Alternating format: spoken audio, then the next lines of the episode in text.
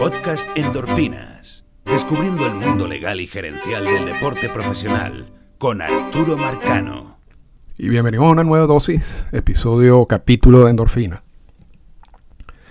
Ayer yo alababa la estrategia de MLB y decía lo, inteligente y lo efectivo que había sido colocar la, la fecha de esa límite ficticia y de toda la presión que ejercieron sobre el sindicato y sobre los jugadores a última hora, después de la medianoche mm, del día 28, del lunes, para que se llegara a un acuerdo y que estuvieron a punto de lograrlo, a punto de lograrlo.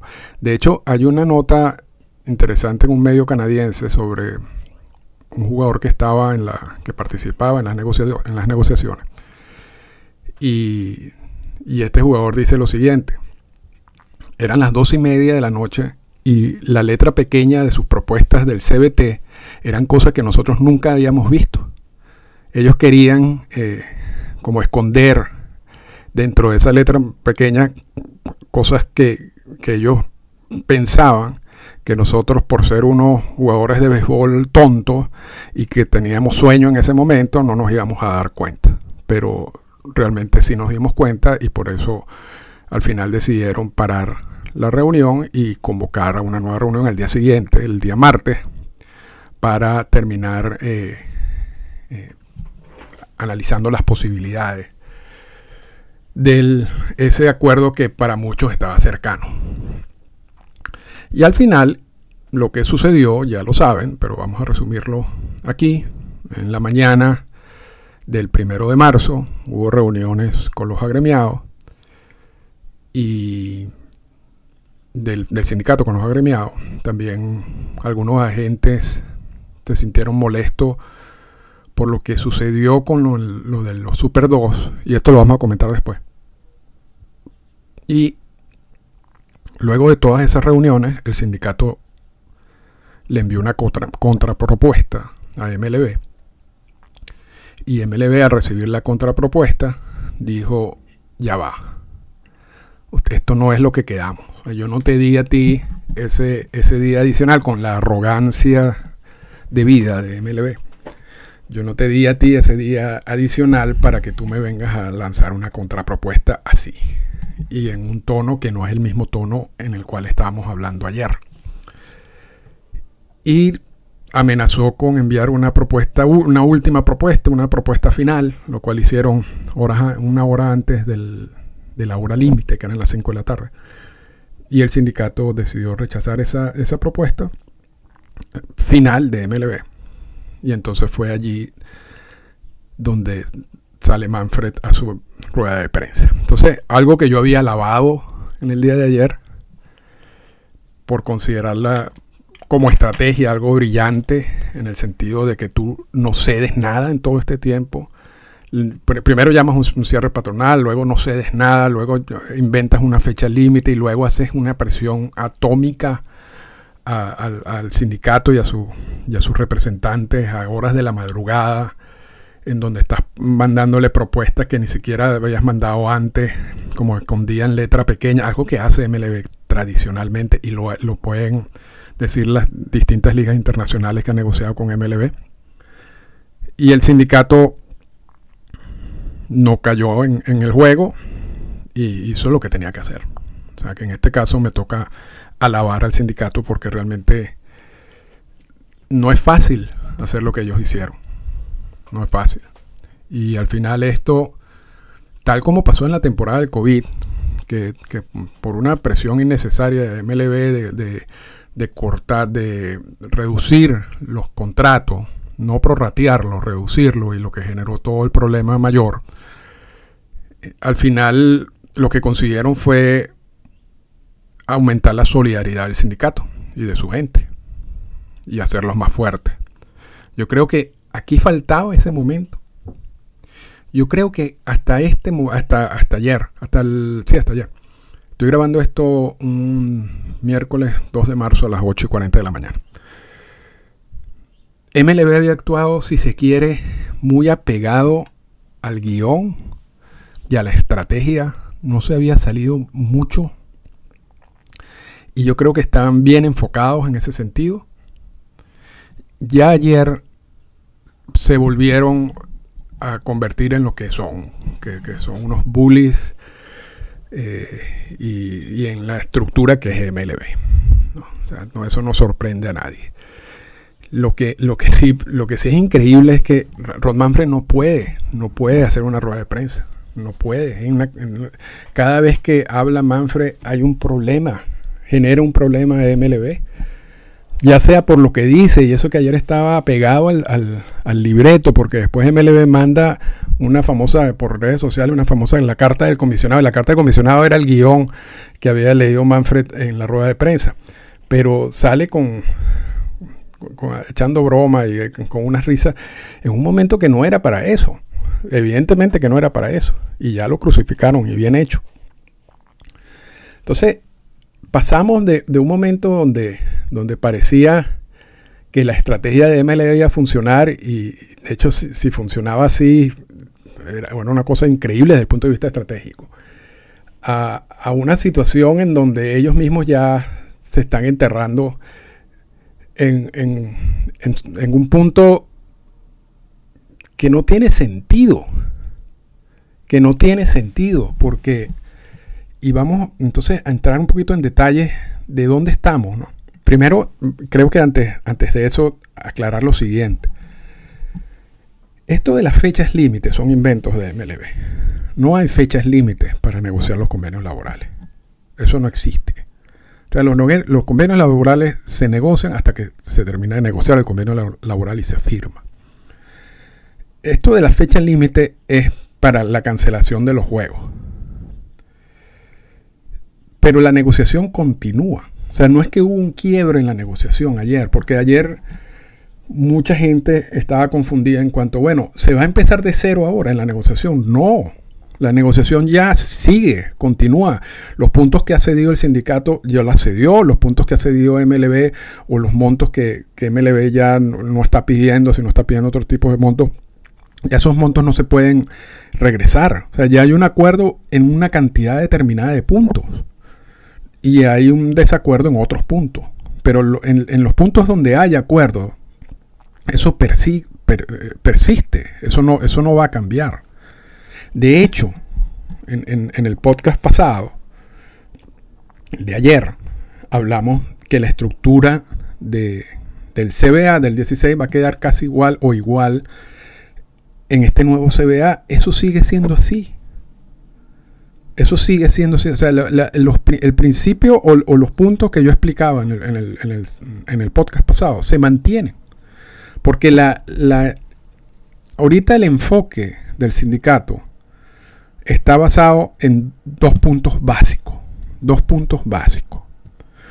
Aumento del sueldo mínimo y, y todo el bonus pool, el llamado bonus pool, que va a complementar ese sueldo mínimo y el aumento de los umbrales del CBT. Esos son los dos objetivos militares del sindicato en este momento. Ya en el resto de los puntos importantes, en muchos se dieron y en otros puntos todavía están en negociación, pero no son puntos que van a cambiar en sí la estructura de lo que es el sistema que mencionábamos en el podcast pasado. Y si eso no es así, y si al final resulta que, por ejemplo, la disminución de, o, la decisión de no aumentar los Super 2 del sindicato,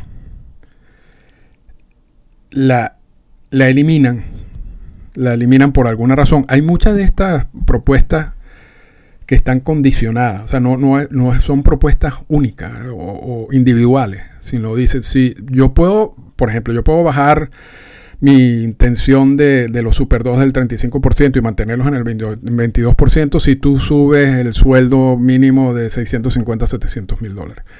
Si, e, si MLB te contesta, ok, vamos a hacerlo de esa manera, entonces ya ahí los dos puntos estarían incorporados como puntos ya acordados. Ahora, si MLB solamente contesta un punto, dice, no, no, yo lo que estoy interesado es que tú mantengas el 22%, lo del sueldo mínimo, eso lo podemos arreglar después.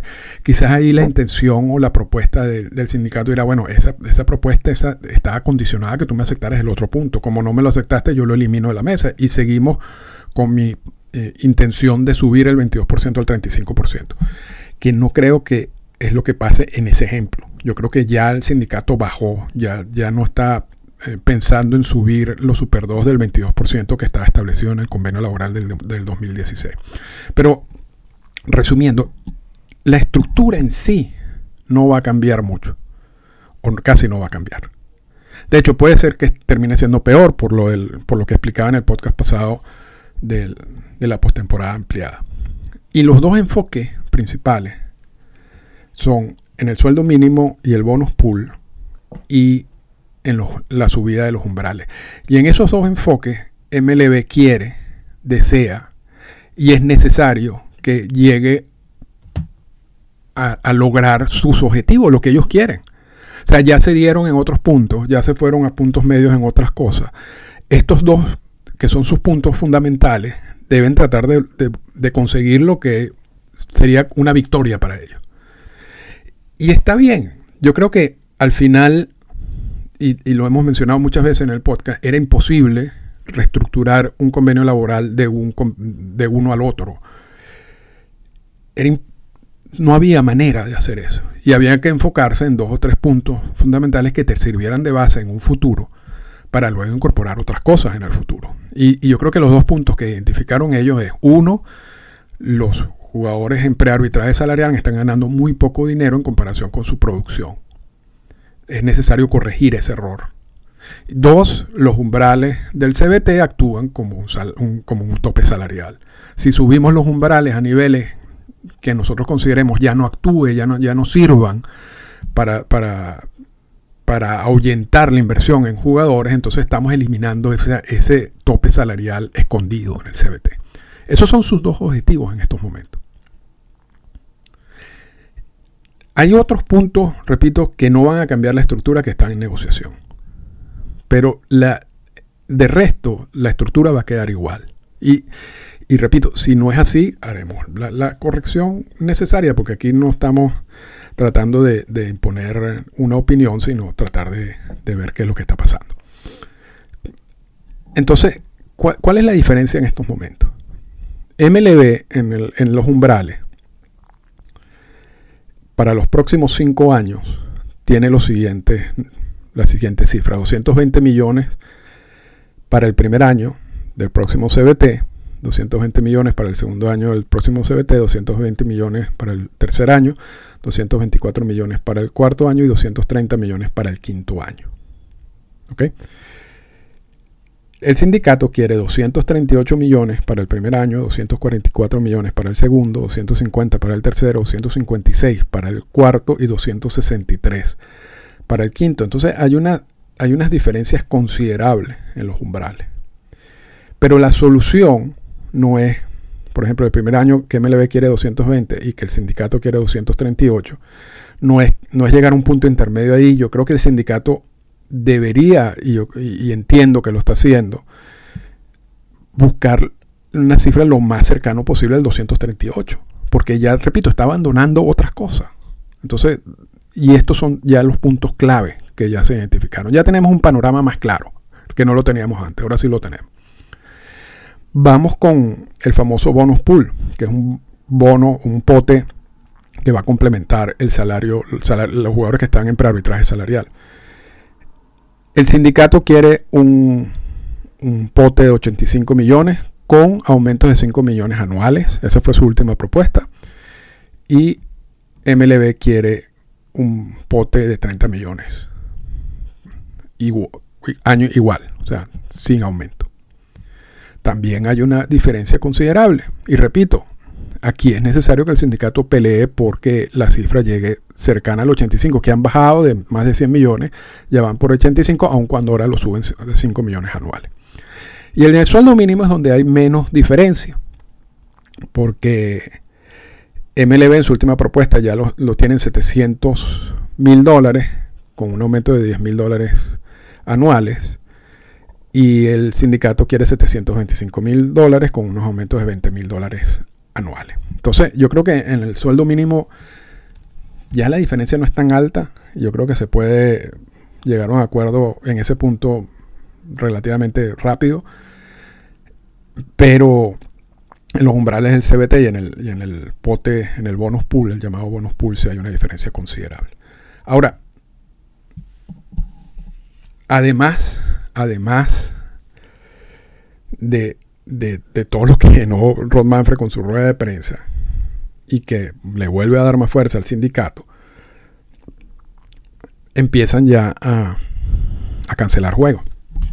Y Manfred dice, voy a estas dos las dos primeras series de la temporada las vamos a, cancelar y nosotros no vamos a pagar sueldos de esos juegos cancelados, ni los vamos a recuperar.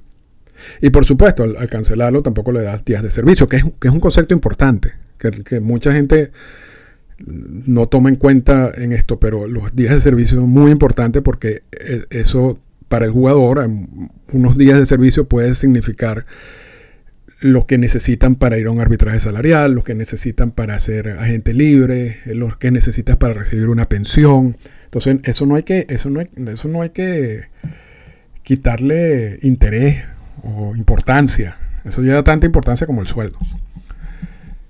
El sindicato, en su respuesta, que por cierto, la, la, rueda de prensa del sindicato me pareció mucho más seria que la de Manfred, para ser honesto. La transmitió el extra inning y agradezco al, chino y a Mari que hacen un trabajo extraordinario ahí en el extra inning y los invito a seguirlo. Eh, por, por, internet, porque lamentablemente, así como todos vimos la rueda de prensa de, de Rod Manfred, por lo menos los que nos interesa y tenemos MLB Network, y la vimos varias veces, resulta que MLB Network empezó a transmitir la, rueda de prensa del sindicato y después a la mitad la dejó de transmitir, sin ningún tipo de explicación, y luego le dan la palabra Harold Reynolds para que diga cualquier tipo de, teoría loca, porque no tiene otro sentido, no, tiene otra, no hay otra manera de escribir eso, y, y que realmente da lástima, porque uno entiende que allí hay empleados de MLB Network tratando de defender la posición de MLB, ok, está bien, tú recibes el dinero y no quieres perder tu trabajo, perfecto, pero Harold Reynolds fue miembro del sindicato, participó en muchas de estas luchas en el pasado y se ha convertido en, algo que la verdad que es difícil de escribir. O sea, si, si, si Manfred ayer le hubiera dicho, mira, ¿sabes qué? Nosotros creemos que en vez de base vamos a poner unos charcos de agua para que los jugadores se lancen en el agua. Yo creo que eso va a ser más divertido. Entonces sale Harold Reynolds diciendo, oye, qué buena esa idea de Ron Manfred de poner charcos de agua en vez de las bases, porque imagínate lo divertido que sería eso. Y después sale Manfred diciendo, no, no, no, yo creo que los charcos de agua es mala idea y hay que regresar a poner las bases. Entonces vamos a ver a Harold Reynolds decir, no, es que, ¿cómo van a quitar las bases si eso es parte tradicional del juego? O sea, es una cosa que ni siquiera vale la pena ver el, canal. Ya. No están haciendo análisis objetivos de nada. De nada. Pero bueno, ya eso, eso, es, otro, ya eso es otro cuento. Lo cierto es que gracias a, que el streaming estaba haciendo el streaming de, la rueda de prensa, me di cuenta de lo, de lo bien programado que estuvo esa rueda de prensa. Y fue una rueda de prensa hasta cierto punto improvisada. No vimos a nadie leer nada y hubo muchas preguntas y las respuestas fueron bastante precisas. Y en una de esas respuestas estaba el hecho de que el sindicato va a pelear, por supuesto. Que primero se reprogramen esos juegos que se, que se vayan a cancelar o que ya se cancelaron. Y dos, que se pague. Entonces, eso es un, eso es un punto adicional ahora.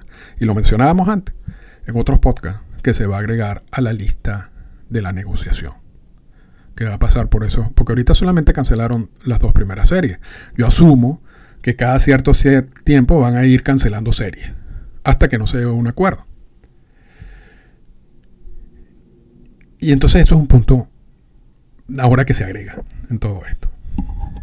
Y veremos qué pasa. Veremos qué pasa. Yo, yo siento que no estamos tan lejos yo creo que MLB fácilmente podría aceptar una propuesta muy cercana a lo que está pidiendo en estos momentos el sindicato, sin, sin miedo a que sus ingresos vayan a disminuir, disminuir mucho. O sea, repito, el sistema va a ser el mismo. Entonces, no, lo quieren hacer ya y ahí entonces entra el ego y entra todo lo, que caracteriza a MLB como institución. Pero no si, comparamos este está, el punto ahorita con, con lo que estábamos hace dos semanas, hace tres semanas, yo creo que se ha hecho mucho avance. Yo no creo que estamos en esos niveles en donde había mucha incertidumbre y donde uno no sabía cuándo se puede solucionar esto. Yo creo que uno puede ver como, como la meta, quizás no la vea tan cerca. Y quizás esto se complique por cosas no relacionadas tanto en sí con, lo que están pidiendo las partes, sino por, por, todo esto de, la, de la relación MLB sindicato porque MLB quiere imponer lo, que ellos quieren y están acostumbrados a hacer eso. Pero subir los umbrales a niveles importantes, como quiere el, sindicato, y subir el sueldo, el sueldo mínimo ya, ya, ya, yo repito, ya, ya está muy cerca, y subir el, bonus pool, eso no va a afectar la, economía de los equipos de, de MLB. Entonces, yo no sé, yo creo que en algún momento, espero, se den cuenta de eso. Yo no sé si el sindicato vaya a seguir bajando sus pretensiones. Pareciera que lo hace cada vez como tratando de, activar la, negociación y de que se llegue a un acuerdo. Pero eso está bien y eso es admirable. Pero al mismo tiempo, ¿cuántas veces vas a seguir bajando tu, tu propuesta? Si no estás recibiendo nada a cambio, si no estás recibiendo ninguna reacción por parte de MLB, sino simplemente estás abandonando cosas. Entonces, yo, yo pienso que también llega un momento en que la estrategia del sindicato es, bueno, ya no puedo seguir bajando.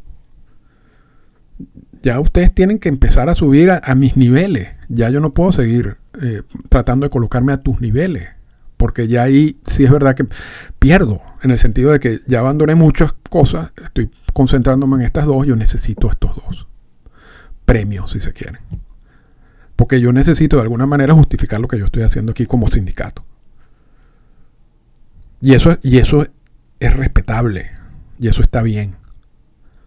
Entonces, yo creo que con eso termino. Yo, yo tengo otra... Yo no creo... Yo entiendo a la gente que, que empieza a molestarse. Y yo entiendo a la gente que dice que el conflicto laboral, y lo, lo vi ayer en, con Tom Verducci, que va a generar que la gente abandone el juego, que estamos en una, en una época donde hay muchas opciones de entretenimiento y que bueno, que entonces si esto se esto ya va a hacer que mucha gente deje de seguir el béisbol y se concentre en sus otras opciones de entretenimiento. Yo no creo que eso vaya a pasar.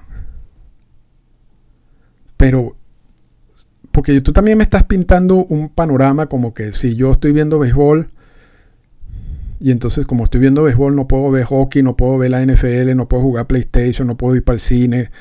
Y entonces, como ahorita no va a tener béisbol porque va a haber un, conflicto laboral por dos, por un mes o por lo que sea, entonces eso va a generar que yo, que me gusta el béisbol, vaya a dejar de ver béisbol.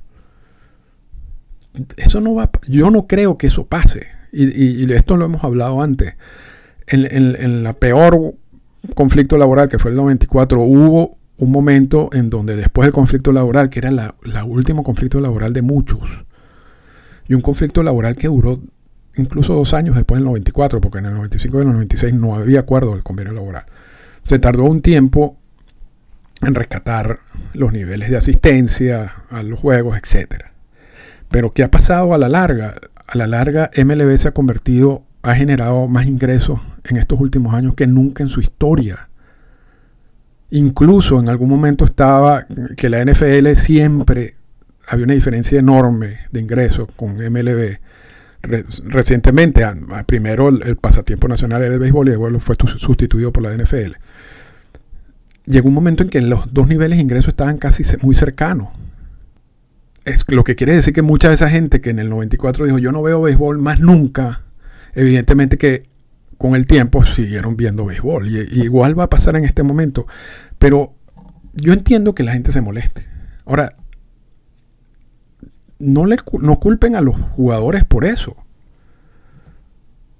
Los jugadores tomaron esa decisión porque están protegiendo su gremio, están protegiendo lo que ellos consideran que es justo en esta lucha. Y punto. Si, ellos saben que esto tiene una consecuencia a corto plazo. Igual, MLB está plenamente consciente de que se van a perder juego. Lo ha dicho. MLB lo ha dicho dos veces ya. Una vez en Nueva York lo dijo Dan Hallen y una vez ahorita en Florida lo volvieron a decir. Que están dispuestos a perder un mes de temporada. Han sido abiertos con eso. Esa es la, lamentablemente, esa es la realidad de cuando hay un conflicto laboral. Cuando las partes no llegan a un acuerdo. Y posiblemente se pierda más juego. Ahora, que eso va a afectar al juego de por vida en los fanáticos, eso no va a ser así. La NFL ha tenido conflictos laborales también. La NHL ha tenido conflictos laborales. La NBA ha tenido conflictos laborales recientes. O sea, es parte de todo esto. Cuando esto se solucione, habrá gente que no seguirá el béisbol. Está bien. Y habrá otra gente que al mes ya se le olvidará y seguirá su equipo y se acabó. Pero a mí, a mí no me importa o no me molesta que se diga, ¿no? Y que se mencione como diciendo, oye, no nos están tomando en cuenta los fanáticos, eso todo está bien. Y, todo eso es aceptable en este, en este proceso. Pero no me lo vendas como Verducci de que la gente, ah, no hay béisbol, entonces me voy a dedicar tiempo completo al PlayStation. O me voy, no hay béisbol, entonces nada, voy a ir para el cine todos los días. O voy a convertirme en fanático de la NHL. Eso no va a ocurrir. Pero bueno, pero es parte también de esto. Y, lo otro que está sucediendo mucho en estos días, por supuesto, es gente que se está incorporando al debate, les cuesta entender qué es el CBT, qué es el Revenue Sharing Plan, eh, empiezan a usar los mismos argumentos de siempre, normalmente en contra de los jugadores, en contra del sindicato, eh, inventos, inventos, porque la verdad que muchos de los comentarios que te llegan son inventos, no, no está basado en ningún tipo de información ni nada sino ganas de agarrar y de sentarme en, Twitter y escribir algo. Y cansa, o sea, cansa. Yo creo que para todos los que estamos involucrados, esto para los, todos los que hemos, que tenemos años explicando lo que iba a suceder y por qué está sucediendo y, todo este tipo de cosas, ¿no? Eh, por eso a veces me meto en Twitter y, a veces la verdad quiero no, ni siquiera revisarlo. Y se los digo porque, porque a veces o sea, si no contesto es porque la verdad que no, no, quiero estar como en estos momentos, en estos momentos. Cuando, cuando ya todo esto se solucione y vuelva a la normalidad, entonces posiblemente eh, regrese como más, activo a las redes sociales. No que no sea activo, que no esté activo, sobre todo cuando pasan cosas importantes. Pero para poner un ejemplo, a mí alguien me escribe un direct message hace unos días y me dice, explícame el CBT es que yo fuera profesor privado de, es que es que pero bueno eso también es el mundo del Twitter y las redes sociales. Con esto terminamos con esto terminamos y me disculpen la última la última descarga. Qué es lo que va a pasar las conversaciones van a seguir las negociaciones van a seguir. Y, y en algún momento asumo que, que firmarán un acuerdo. Ahorita es, muy difícil predecir. Ya, ya pasamos como a la segunda etapa, ¿no? Ya, ya, ya estamos en una etapa donde se pueden incorporar distintos elementos que no estaban antes y de nuevo posiblemente se rescate la figura del mediador, quién sabe. se pide una intervención del Congreso, se pide una intervención del presidente, X. Quién sabe cuántos elementos adicionales vamos a ver de aquí en adelante. Se declara un impasse. Y, cuando se presentan algunos de estos elementos los analizamos, pero la, realidad, como lo he dicho mil veces, es que esto se va a solucionar, solucionar eh, negociando, cuando ambas partes negocian, se sienten y llegan a un acuerdo. Y eso es lo que va a suceder. Las negociaciones van a continuar y, y en algún momento, como parte de esas negociaciones, tendremos la noticia de que, de que hay un nuevo CBA y se acabará el conflicto. Tan, Tan sencillo como eso. Esta fue una presentación del podcast Endorfinas. Para comunicarse con nosotros, escríbanos a las siguientes cuentas en Twitter. Arroba Arturo Marcano y arroba Endorfinas Radio.